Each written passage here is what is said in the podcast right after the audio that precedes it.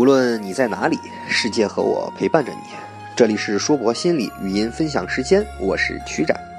今天带给大家我的个人专栏《心理学史二三事》，讲述心理学发展历史上的奇闻异事。那么，就让我们走进今天的第九期：横冲横空出世的弗洛伊德。当你第一次接触到心理学的时候，对于心理学有什么第一印象呢？呃，好吧，第一印象本身就是心理学所研究的内容之一。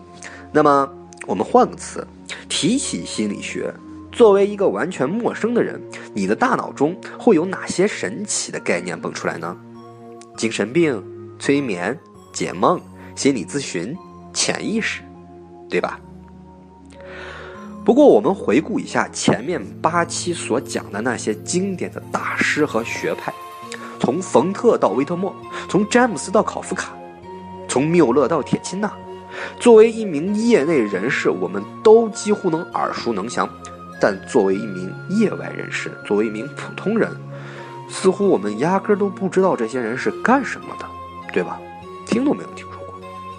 但是，就算。你对于心理学没有任何了解，就算你不是一名专业的人士，你一定听说过这样一个人物。就如同我们都知道，在物理学中领域中有一位非常非常厉害的专家，叫做爱因斯坦；在经济学中有一位非常厉害的大师，叫做亚当·斯密；在发明家中有一个大师叫做富兰克林；而在心理学中有一位大师叫弗洛伊德。一说到梦的解析、催眠技术、心理治疗，首当其冲的要推崇的第一位大师，就是这位伟大的精神分析学派的开创者——西格蒙德·弗洛伊德。一八六五年五月六日，西格蒙德·弗洛伊德出生于捷克的普莱波的一个羊毛商的家庭。由于父亲的生意总是接连遭受挫折，弗洛伊德的童年时代几乎是在迁徙中度过的。最终迁徙到奥地利的维也纳之后，弗洛伊德几乎就在这里头住了将近八十年，度过了他余下的人生。弗洛伊德的母亲、父亲比母亲要大二十岁，性格十分严厉和独裁。不过他的母亲呢，却充满了保护和关爱。在这样的家庭长大的小弗洛伊德，很容易遭受各种各样非典型性质的家庭问题的症结事件，因此。后期几乎所有弗洛伊德的理论都带有非常强烈的自传性的回忆性质，这和他非常不良的早期童年经历有着非常重要的关系。弗洛伊德经常挂在嘴边的话，也是精神分析学者们引经据典的一句名言，就是早期童年不良经历引起后天变态。学心理学的人心里都有病，这种普世观点基本都是从弗洛伊德这里来的。作为八个孩子中的老大，弗洛伊德给弟弟妹妹们做了一个非常好的榜样。他展现出了超常的学习能力，赢得了父母对他的重视。那个时候啊，家庭条件不好，唯有小弗洛伊德的房间是唯一可以使用油灯的地方。为了给他学习提供良好的条件，而且每天晚上他学习的时候，父母都不允许他的弟弟妹妹们摆弄乐器，因为会吵到大哥的学术工作呀。可以看到，父母对于这位老大的溺爱到了什么程度。天赋异禀，再加上刻苦努力，弗洛伊德很快就得到了自己的回报。十七岁就以优异的成绩从高中毕业，在受到达尔文的影响后，他决定进入维也纳大学学习医学。他在家里讲德语和希伯来语，在学校呢则学习拉丁语、希腊语、法语和英语。另外呢，他又自学了意大利语和西班牙语。是个继铁钦纳之后又一位名副其实的语言天才。由于他在学校里坚持学习哲学等非医学专业相关的课程，因此弗洛伊德花了八年才获得了他的学位。在大学学习期间，他持续利用可卡因进行实验研究。他研究出了一种药物，他认为这种药物可以治愈从坐骨神经痛到晕船等等所有的小病小灾。那个时候，年轻气盛的弗洛伊德只注意让别人欣赏自己的才气，完全不懂得韬光养晦，也完全不懂得什么叫做专利保持。结果这份成果直接被他的同事所盗用，获得了弗洛伊德一直梦寐以求的一个荣誉。遭受了如此重大的打击，郁郁不得志的弗洛伊德希望在实验室里继续自己的研究，但研究所的主任最后劝阻了他。毕竟呢，弗洛伊德的家庭环境实在是不行，缺乏必要的经济支柱来支撑自己的生活。他又不像很多著名的学者那样拥有特别多良好的人脉，很快就能获得一个大学教员的工作。所以，弗洛伊德决定离开研究所。先去填饱肚子再说。一八八一年，二十五岁的弗洛伊德获得了医学博士学位，作为一名神经学家，建立了自己的诊所。虽然在长期的医学学习过程中，弗洛伊德发现自己其实并不怎么喜欢医生这个职业，枯燥乏味，又没有任何休息的时间，来了病人就随时得上岗。但是没有办法，他太需要钱了。因为经济拮据，他和他的女友玛莎·伯奈斯的婚期已经一拖再拖。后来好不容易他攒够了钱，直到结婚之后，弗洛伊德还是没能摆脱经济拮据的问题，时不时还需要四处借钱来弥补开销。这大概是弗洛伊德心中一个难以治愈的伤痕。作为一个不能给妻子带来生活幸福的男人，弗洛伊德自然也对妻子有着强烈的控制欲和占有欲。这不仅延伸到了玛莎身边的朋友，甚至延伸到了玛莎的家庭成员。弗洛伊德在给妻子的信中称之为：“我的确有一种专横的品行。”后来，弗洛伊德认识了著名的内科医生约瑟夫·布洛伊尔。布洛伊尔非常喜欢弗洛伊德，把他看作自己的弟弟，经常借给他钱，并给他提供非常多的职业建议。布洛伊尔教会了弗洛伊德如何使用宣泄法和催眠法来治疗病人，并给了弗洛伊德提供了一个非常经典的案例：二十一岁的安娜·欧。在弗洛伊德著作当中，甚至在很多其他人的精神分析学者的著作当中，都可以看到大片大片的对这个安娜·欧的记忆丧失、移情、心理颓废、语言障碍等等病灶加以引用。一开始啊，布洛伊尔使用催眠法对这位患有严重歇斯底里症的病人进行治疗，但是后来似乎并不怎么成功。在这个案例当中，弗洛伊德逐渐开始对布洛伊尔的催眠法产生了不满，因为这些技术似乎很难对病人产生持久的效果，病情会反复，一会儿好了，好了以后过了一段时间以后，马上病情又恢复了，这让弗洛伊德非常头疼。他的运气非常好，在1885年的时候，弗洛伊德获得了一笔资金，前往巴黎和著名的医师琼·沙可工作了一段时间。在和沙可工作的日子里，他惊讶地发现，很多神经症的病人其症状大多数都和性的方面，或者说和生殖器的方面有很大的关系。返回维也纳以后，越是经手更多的病人，他越是发现，关于性方面的焦虑和痛苦是导致生活痛苦的根本原因。所以在布洛伊尔的宣泄法的基础上，弗洛伊德发明了一种他自称为自由联想的技术。发现当患者一直用自由联想回忆到他儿童时代以后，大多数被压抑的经验都是涉及到性或者相关方面的内容。所以后期弗洛伊德非常关注患者叙述当中所有可能和性相关的素材，他最终确信。神经症是最直接、最重要的原因，和最实用的目的，都可以在性生活的各种因素中这个结论让他亦师亦友的知己布洛伊尔很是不满。一方面，弗洛伊德反对他的催眠技术；一方面，他对于弗洛伊德声称性是神经症中唯一原因，感到很顾虑。大胆的弗洛伊德还沉浸在自己的研究成果当中。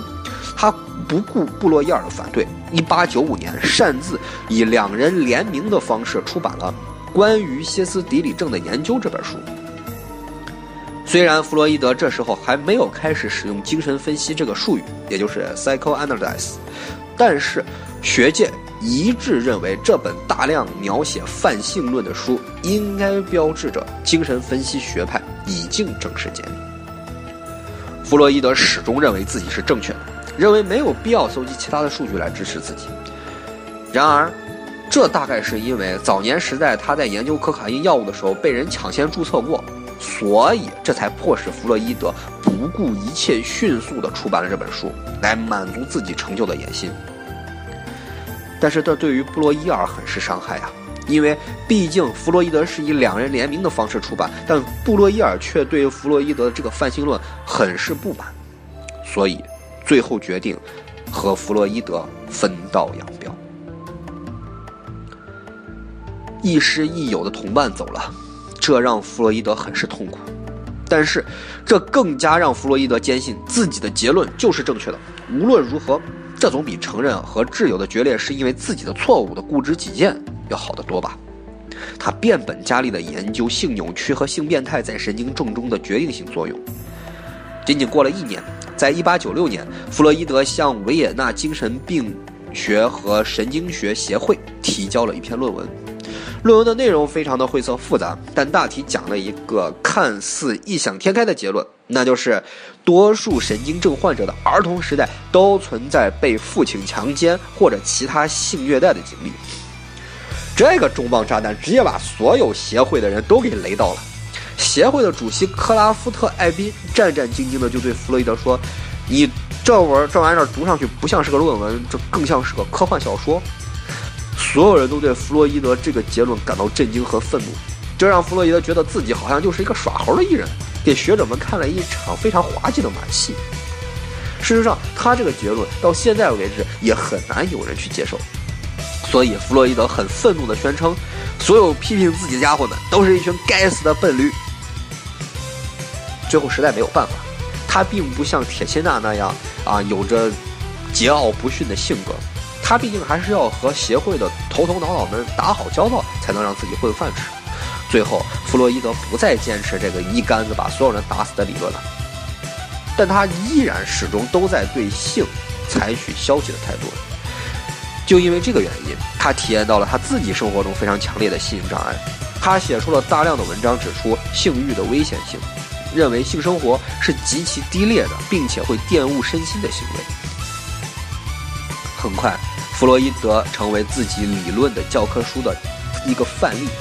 因为他自己体验到的性挫折，导致了一种非常奇特的神经官能症，经常处于一种意识模糊和周期性头疼的问题当中。他给他自己的诊断是因为性方面的紧张积累所产生，尝试自己给自己进行分析，而他所用在自己身上，并让精神分析名声大噪的。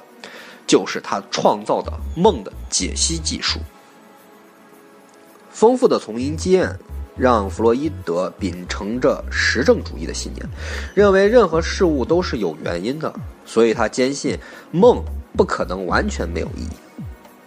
他既是患者又是治疗者，所以没有办法自己给自己进行自由联想。所以呢，他每天早晨记录自己的梦境，然后对自己进行自由联想。但最后的结果却把弗洛伊德狠狠地吓了一跳，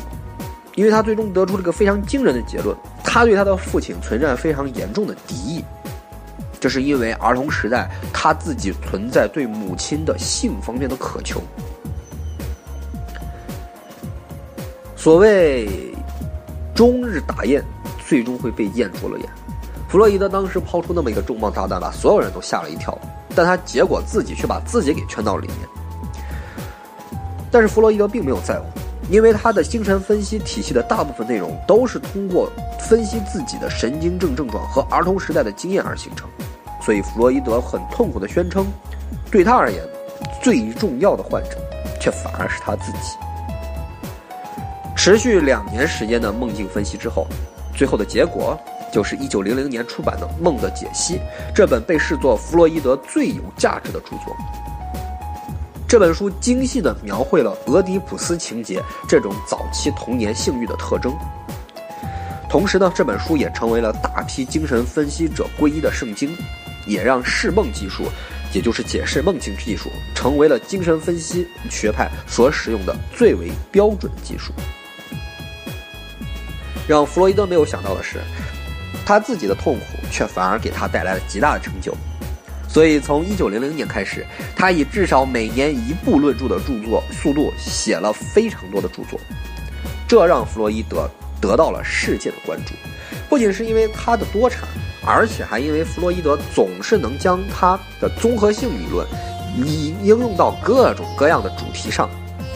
一九零五年，弗洛伊德出版了非常著名的《性学三论》。自此之后，弗洛伊德就经常在家里举办各种各样精神分析的研讨会，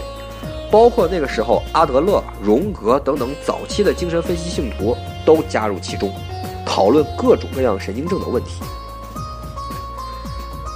当然了，鉴于弗洛伊德他个人的坚持，讨论的更多的还是弗洛伊德关于性方面的这个病理性的描述。而且其中有的描述实在是过于淫秽，而且还违背伦理，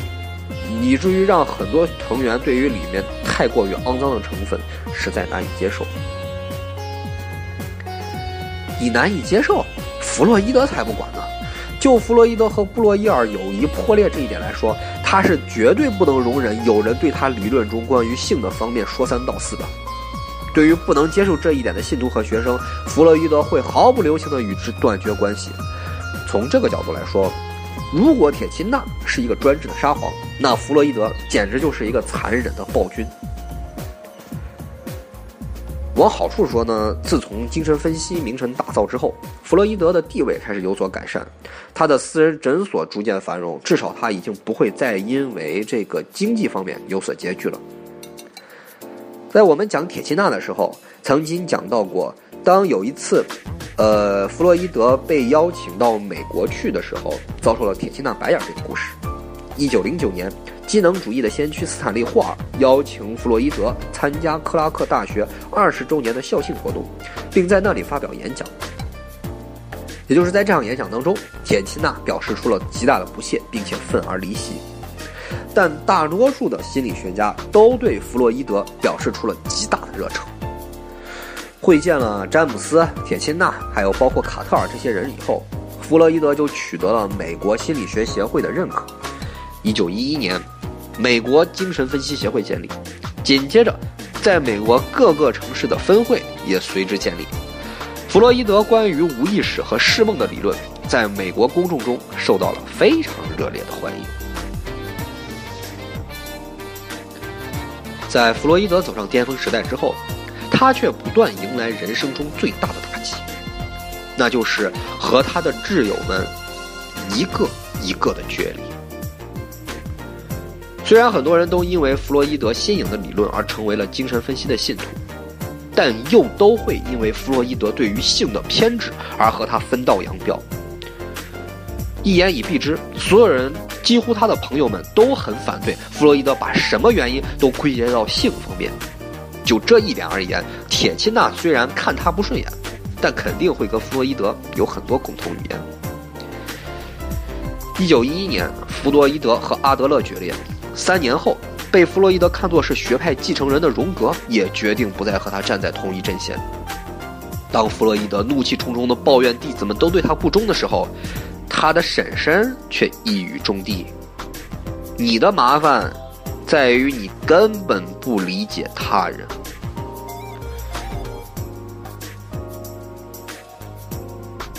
这方面的打击是一方面，病痛的打击也在折磨着弗洛伊德。一九二三年，弗洛伊德被确诊患上了口腔癌，身体状况越发糟糕。但更加糟糕的，则是政治方面对弗洛伊德的压迫。纳粹上台，希特勒掌权之后，德国官方对精神分析的态度那就十分明确：我要把弗洛伊德的书都付之一炬。一九三三年五月，纳粹公开集会上当众把弗洛伊德著作扔到火堆里。不像对于格式塔学派，纳粹只是反对其犹太学者，纳粹对于精神分析那是要根除的相当彻底。曾经广为广为流传的精神分析知识几乎完全灭绝，以至于现在很多精神分析学派重要的书都无法找到原先的德文版本了。所有的精神分析学者都外逃之后，弗洛伊德还坚持留在维也纳。一九三八年，德国开进德国的军队开进奥地利之后，一帮纳粹分子就冲进了他家里，抓走了弗洛伊德的女儿安娜。后来，在美国的心理学家对政府施压以后。美国政府强行性介入，要求纳粹释放弗洛伊德。出于对女儿安全的考虑，弗洛伊德同意离开家乡前往英国，而他的几个姐妹运气就不怎么好了，通通都因为纳粹对于弗洛伊德和他性学方面的憎恨，死在了集中营里。在英国遭受了多重打击的弗洛伊德，虽然受到了热情的招待，但健康状况依然不容乐观，口腔癌的扩散带给他了极大的痛苦。尽管如此，弗洛伊德依然坚持工作到最后一刻。在一九三九年九月二十一日，当弗洛伊德实在无法忍受下他口腔的病痛之后，他决定让他的私人医生开给他非常过量的吗啡，结束了他长久以来一直忍受的痛苦。精神分析是在主流学院派心理学之外发展起来的，而且多年来情况一直如此。所有的学派都几乎对精神分析关上了大门，直到现在，理论心理学家们都几乎不承认精神分析是科学的理论。无伟士、卡特尔、华生这些人都声称精神分析是神奇宗教、巫毒教，认为弗洛伊德是个处在性变态妖魔包围下的人。但弗洛伊德的观念却慢慢的渗透到了美国心理学的教科书当中，弗洛伊德的风头也盖过了所有的心理学家，成为了大众心中的心理学标志者、心理学的狂人，以至于现在有不知心理学，只知道弗洛伊德的这样一个现状。虽然和冯特一样遭受了弟子们的众叛亲离，但是弗洛伊德的影响，精神分析依然在声名狼藉中茁壮成长，成为了影响心理学的。第二势力。那么，在弗洛伊德去世之后，精神分析是如何对心理学产生了巨大深远的影响呢？在精神分析创立之后，后世到现在，心理学又经历了哪些重要的变化呢？